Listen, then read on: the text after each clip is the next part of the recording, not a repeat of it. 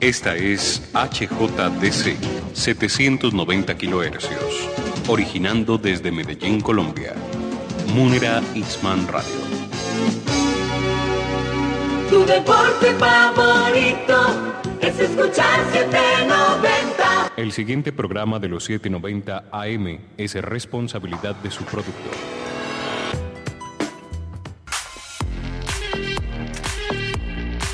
En minutos inicia Al César lo que es del César, un espacio periodístico que busca investigar y narrar historias sobre diversas temáticas que aborden respuestas al ciudadano y sociedad del siglo XXI.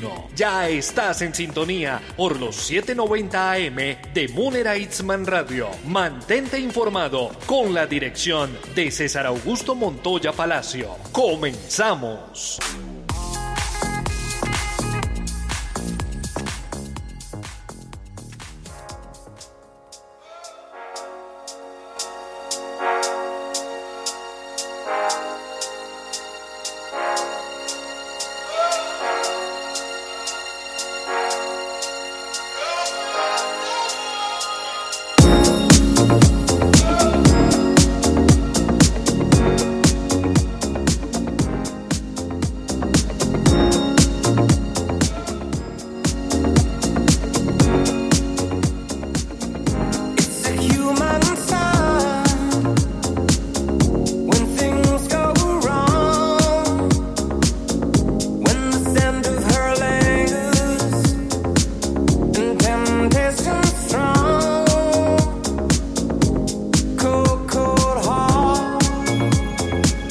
Siete, uno de la mañana, bienvenidos, bienvenidas, estamos en el César, lo que es del César, periodismo con enfoque social. Ya 26 de febrero del 2022, César Augusto Montoya Palacio nos va a estar acompañando en la parte periodística, arroba César Montoya P. Esa es mi cuenta de Twitter, no olvide que estamos todos juntos a través de Munera Isman Radio 790 AM y en www.radiomunera.com. Un saludo muy especial a mi compañero, al operador del máster, Juan Diego Palacio, que no podría hacer esto posible sin la colaboración y el apoyo de él. Me estaba diciendo en la mañana cuando organizábamos el programa, ¿está usted que se habla? Y sí, es que hoy traemos mucha información para todos ustedes en esta mañana sabatina. Pero también queremos mandar un saludo de cumpleaños muy especial a Alerci Franco hasta los Estados Unidos de parte de la familia Franco y de parte de la familia Osorno. Así damos inicio con el César lo que es del César. 7, 2 de la mañana, vamos con nuestro run run de lo nuevo en la música. Este es el run run de lo nuevo en la música. Tu sentido auditivo se activa al ritmo de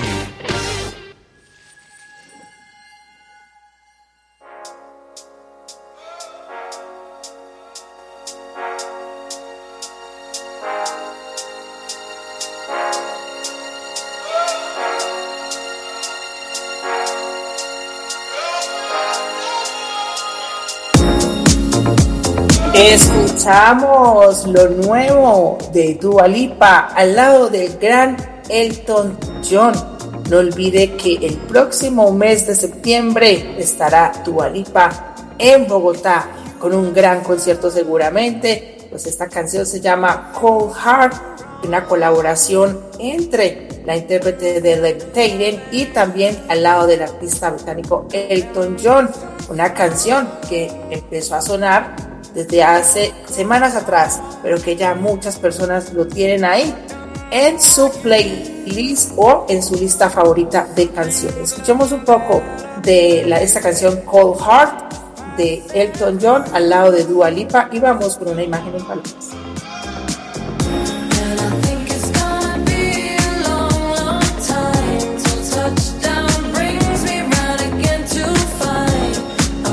Una imagen en palabras.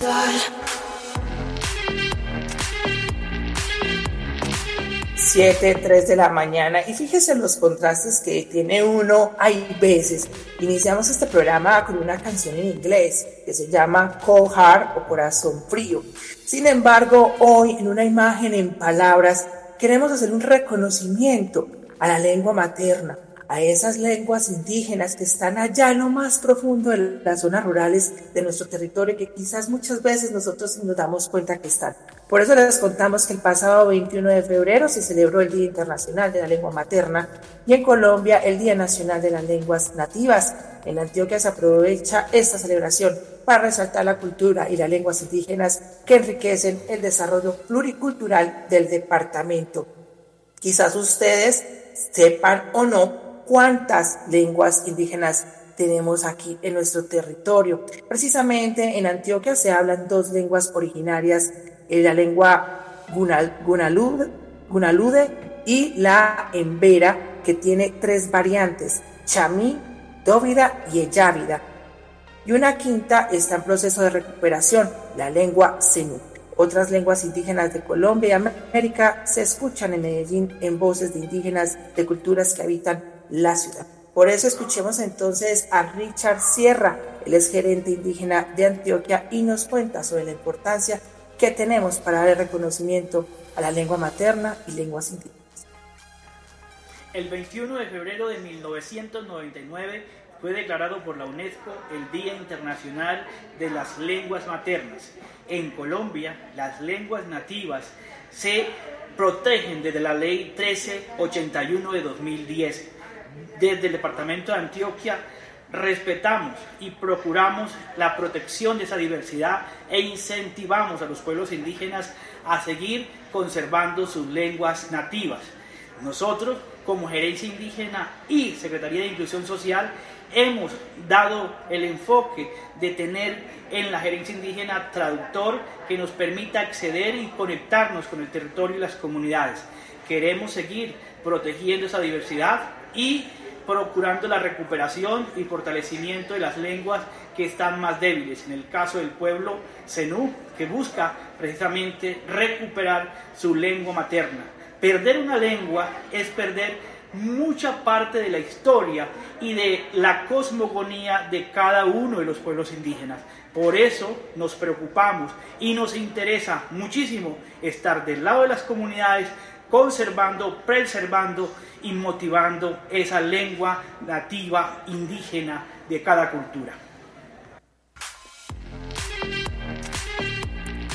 Gracias al gerente indígena de Antioquia, el señor Richard Sierra. Ahí está entonces para que recordemos 21 de febrero, celebración del Día Internacional de la Lengua Materna y en Colombia el Día Nacional de las Lenguas Nativas. 7 6 de la mañana vamos con eh, una zona saludable.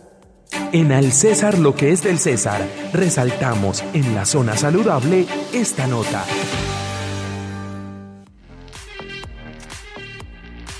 gran dilema se ha generado en el país, si se usa o no el tapabocas, luego de la resolución del Ministerio de Salud de decir que aquellas localidades o municipios que tengan un 70% de vacunación ya no tienen la necesidad los ciudadanos de utilizar el tapabocas en espacios abiertos. Sin embargo, el Ministerio de Salud informó la prorrogación de la emergencia sanitaria por COVID-19 en Colombia.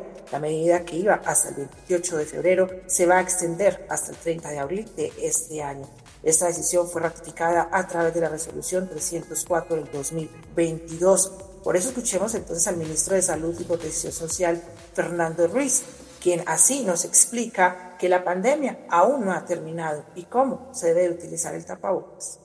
Aplicación inmediata, lo cual quiere decir que ya en el día de hoy, en todos los municipios que tengan el 70% de cobertura o más en esquemas completos de vacunación, la población puede no dejar de usar el tapabocas en todos los espacios abiertos.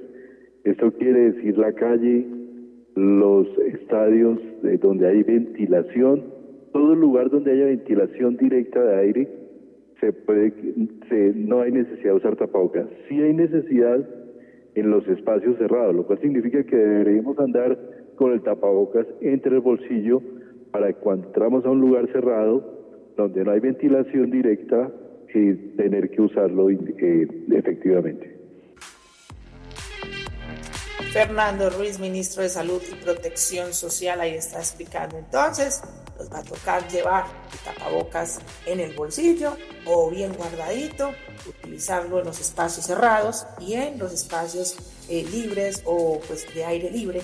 Entonces usted ya puede estar sin tapabocas. Tiene que ver cuál es la situación de vacunación en porcentaje de su localidad. Continuamos en esta información, en esta línea de salud para contarles que el Hospital General de Medellín obtuvo galardones en oro y plata en el reconocimiento Top Bench, excelencia de la gestión.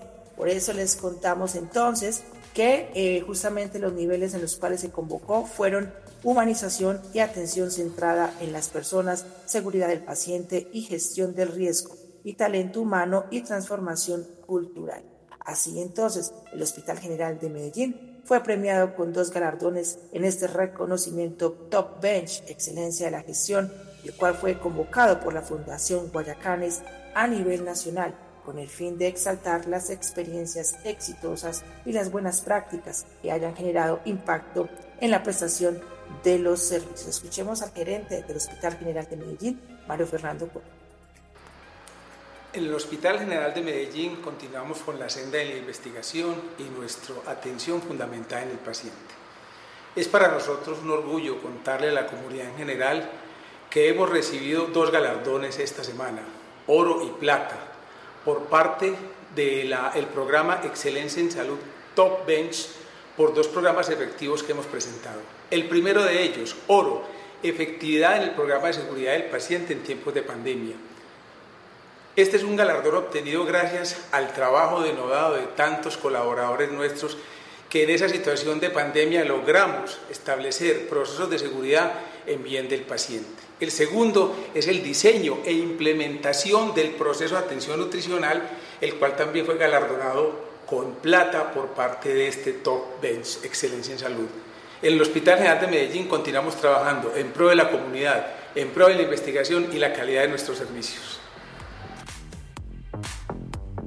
Mario Fernando Córdoba, gerente del Hospital General de Medellín. Vamos a una pausa comercial y regresamos al César, lo que es del César Periodismo con enfoque social. Ya eres parte de la noticia. Mantente al aire con nosotros en Al César lo que es del César. Periodismo con enfoque social. No te desconectes de la sintonía de Munera Itzman Radio. Regresamos en minutos.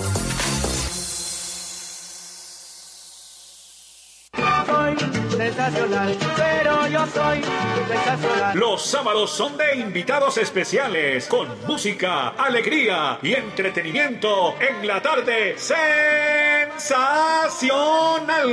con el sensacional Alex Gil. Sintonízate en los 790 con la mejor tarde sabatina desde las 2 pm y disfruta la mejor compañía sensacional con Alex Gil. ¡Sensacionalísimo! ¡Sensacional! Activa tu sentido periodístico y juntos transformaremos el lado positivo de la noticia. Continuamos en Al César, lo que es del César. Periodismo con enfoque social por Munera Itzman Radio. Al sabor de un cafecito con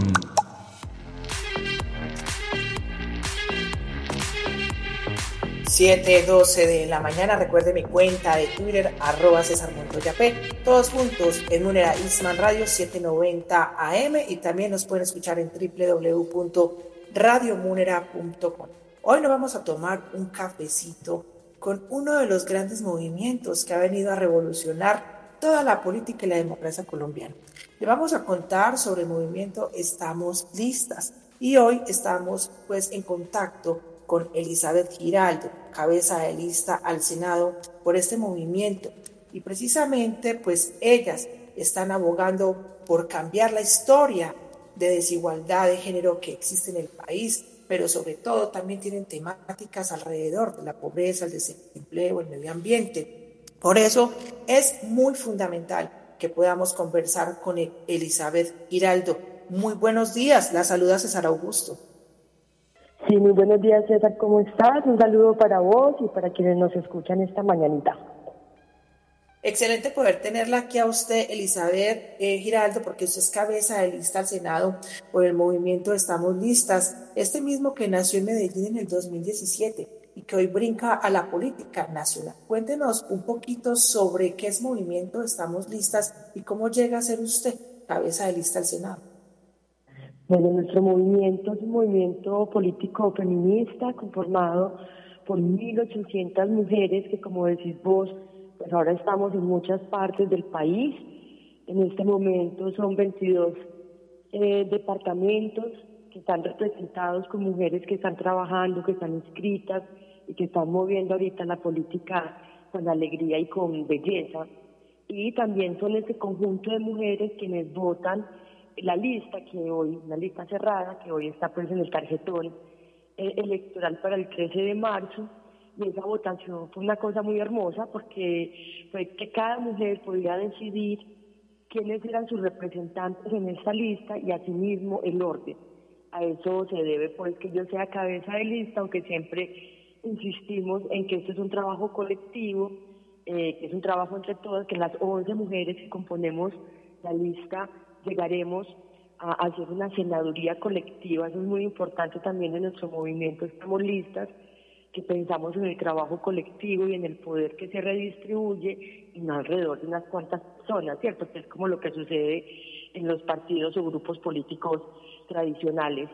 Y estamos listas, quiere llegar a transformar la política, estamos listas, quiere que la democracia en Colombia profundice, se radicalice. Nosotras queremos que por fin las mayorías sociales seamos también una mayoría en el Congreso y, y desde allí vamos a proponer, pues bueno, que ahorita tendremos un poco de tiempo para conversar lo que le estamos proponiendo al país una vez estemos allá en el Congreso. Ah, exactamente, Elizabeth, a eso iba, porque el movimiento Estamos Listas pues independientemente de ser considerado feminista, en una de las entrevistas que usted le hicieron dijo que no querían un rótulo de feministas, sino una evidencia real, porque están buscando transformar el país a través de diferentes hitos o, u, objetivos. Cuéntenos cuáles son esos. Sí, nosotras, es muy importante eso que decís, nosotros tenemos una práctica política que se diferencia muchas veces las palabras como que encubren un poco lo que sucede. Nosotras lo que queremos es que haya en nuestros modos, en nuestra metodología, en nuestra manera de hacer las cosas, por ejemplo, con democracia interna y toma de decisiones colectivas, pues ir transformando esas prácticas antidemocráticas que también se dan al interior eh, de los grupos políticos y que luego se traducen en su función eh, pública cuando están en los cargos de poder. Eh, nosotras en ese sentido también estamos proponiendo cambiar la mirada, o sea, necesitamos una transformación de país, pero ¿cómo? Yo creo que muchos, muchas nos estamos preguntando eso. Nosotras pues, proponemos una posibilidad que puede contribuir a esa transformación y es poner el ojo en cuáles son esas desigualdades estructurales que hoy eh, tienen a Colombia y a la mayoría de la sociedad colombiana en unas condiciones eh, que hay plena garantía de derechos, que las condiciones materiales de existencia son precarizadas, las altas tasas de empobrecimiento, ¿cierto? Entonces, para nosotras es muy importante, uno, que el Estado pueda realmente redistribuir a través de la, la garantía de derechos lo que se recauda y lo que públicamente se construye, ¿cierto? ¿Qué tipo de derechos? Pues por supuesto la salud, la vivienda, eh, la educación. Estamos hablando nosotras de que pueda robustecerse y fortalecerse la función del Estado a través de un sistema público garante de derechos. Y para eso también es muy importante pensar en la justicia económica. Nosotras hablamos de justicia económica porque es el momento de replantear mirar qué no está funcionando en el modelo económico actual, porque por un lado está generando profundos daños a la vida, a la diversidad, a la naturaleza, incluso estamos ante el peligro de ya no tener el planeta eh, como un espacio habitable no solamente para la especie humana, sino para la diversidad de las especies. Entonces debemos replantearnos qué es lo que estamos eh, haciendo a través de nuestra economía, por qué ponemos por encima eh, el crecimiento económico en relación a la vida, ¿sí? Y por el otro lado, también es muy importante dignificar la vida de cada colombiano y colombiana. Y para eso necesitamos pues que el Estado sea mucho más eficiente en la tributación. Estamos de acuerdo con una reforma tributaria que logre que llegue al Estado mayores riquezas de, de aquellos que tienen pues más concentración de riqueza y ese dinero pues y eso que llega al Estado se pueda redistribuir. Nosotras sabemos que esto requiere de confianza en las instituciones, en el Estado, y por eso también queremos llegar allá al Congreso, para poder hacer control político. Cada una de las instituciones, ahorita hay pues una serie de amiguismos y, el clientelismo se ha tomado también los entes de control.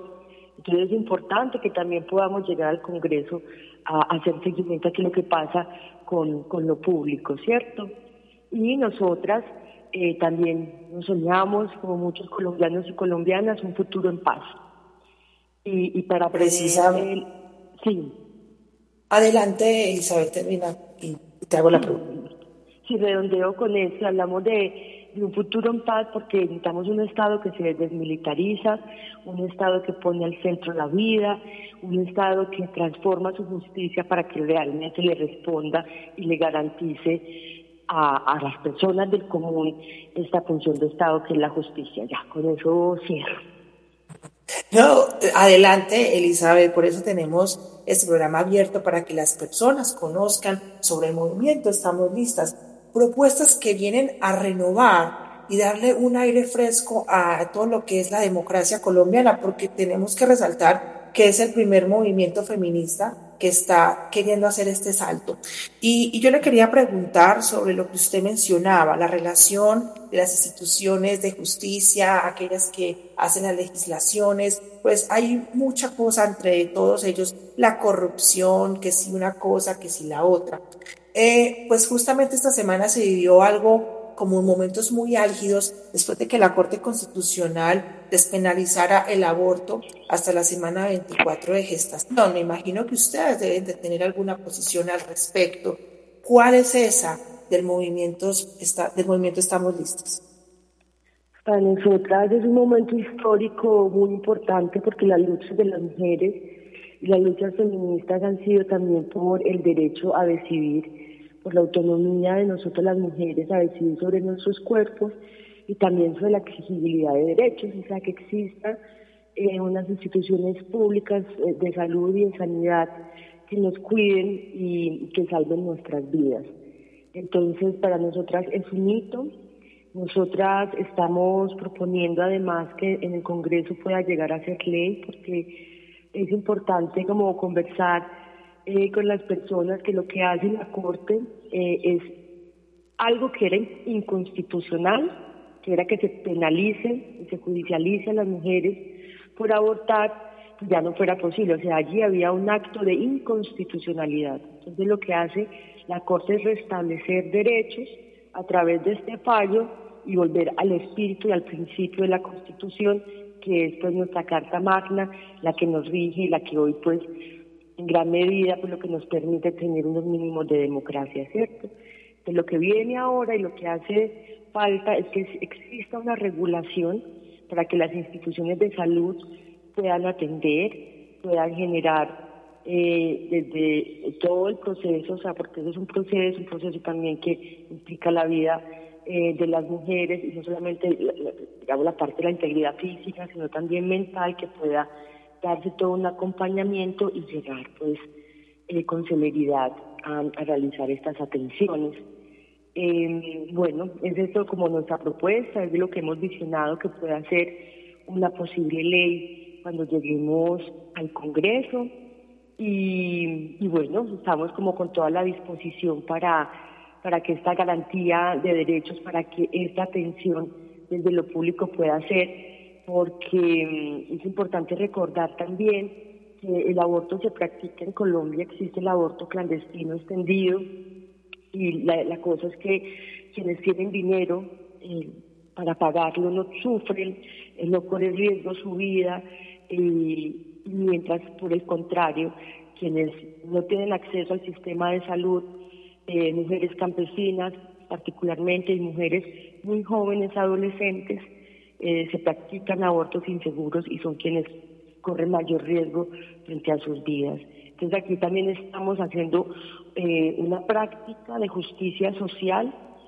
para que todas las mujeres, sin diferencia de su origen económico, tengan condiciones eh, igualitarias para realizarse un procedimiento. Elizabeth Giraldo, ella es cabeza de lista para el Senado por el movimiento Estamos Listas. Eh, justamente eso, señora Giraldo, me gustaría puntualizar. Se calcula que 400.000 abortos clandestinos se realizan en Colombia al año y que aproximadamente 70 mujeres mueren eh, pues justamente haciendo esta práctica del aborto, pues porque no, hay las medidas ni las garantías a nivel de salud pública. En un minuto me gustaría que usted me dijera cómo Movimiento Estamos Listas quiere cambiar un poquito ese panorama del patriarcado, del machismo y sobre todo pues como esa parte que ustedes vienen también trabajando por tantos años? Bueno, lo primero es como movimiento político hacia adentro. Nosotras creamos, nos, creamos y proponemos a Colombia eh, una forma de hacer política donde no hay violencias, abuso ni acoso. Eh, los partidos políticos tradicionales, sin distinción ideológica, tienen prácticas de violencia política, de violencia sexual, de violencia laboral hacia las mujeres. Nosotras lo que proponemos es, nosotras interiormente eh, somos un espacio seguro, nosotras también estamos poniendo la vida al centro. una forma de leer eh, también el patriarcado es que prevalece la idea de sufrimiento, de dominación y de muerte sobre la idea de posibilidad de vida, de libertad y de derechos. Y nosotras al proponer eso, estamos cambiando la mirada sobre lo que debe ser prioritario en una sociedad. Nosotras también estamos hablando, por tanto, del trabajo reproductivo, del trabajo de cuidados, que son todas aquellas acciones y tareas que los seres humanos realizamos para que la vida se sostenga. Y esas tareas son principalmente realizadas por mujeres.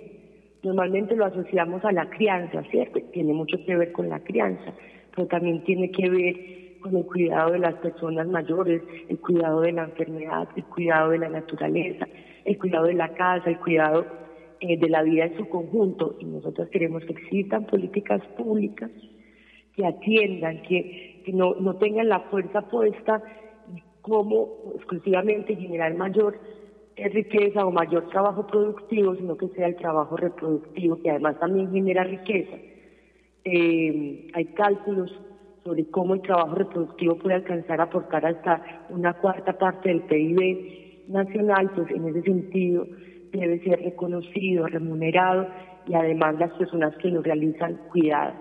Esa es nuestra apuesta y también para nosotras poder transformar esas formas patriarcales es también hacer la política alegre y bella, el sentir que la política nos pertenece a todos y todas, que cualquiera de nosotros y de nosotras puede hacer ese ejercicio político, pues por definición democrática y por definición de la ciudadanía, y poco ir ya dejando esa idea de que es de unos cuantos que además utilizan esas redes clientelares para sostener sus privilegios.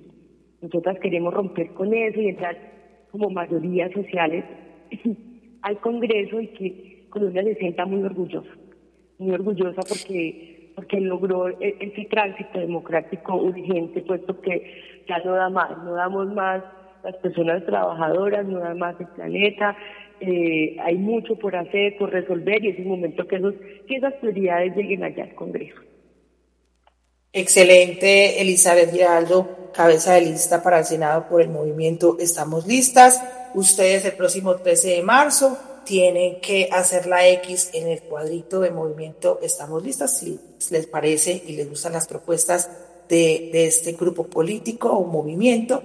Y también, pues recordemos que es cerrada, entonces no van a elegir por candidatos, sino que es solamente por el movimiento. Elizabeth, muchas gracias. Gracias a ustedes, a quienes nos escuchan, también el ánimo a votar, a salir masivamente este 13 de marzo. Exacto, lista es una lista cerrada, es buscar nuestro logo, es una búa, una ave morada que encontrarán hacia la mitad del tarjetón. y en general vamos a participar. O sea, estas elecciones son eh, históricas porque estamos viviendo un quiebre, que es el deseo que, que está exigiendo en la calle que haya una transformación. Entonces, a las urnas para que eso suceda también en el Estado, para que, para que nos cuide.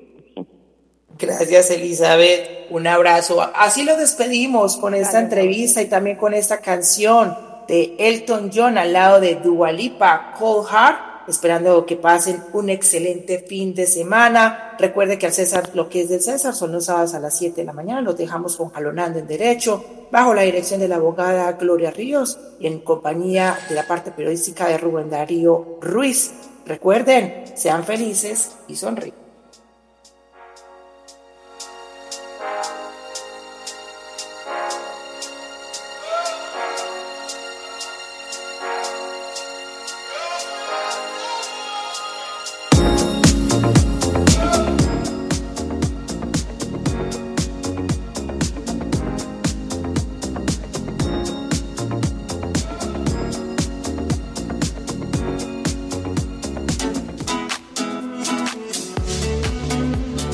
Hasta aquí una emisión más de Al César lo que es del César, periodismo con enfoque social, que busca tu esencia informativa a través de las voces que forman la realidad noticiosa del acontecer actual. No olvides sintonizarnos a las 7 de la mañana por Munera Itzman Radio 790 AM y contáctanos a través de Twitter como arroba César Montoya P. Te esperamos este próximo sábado.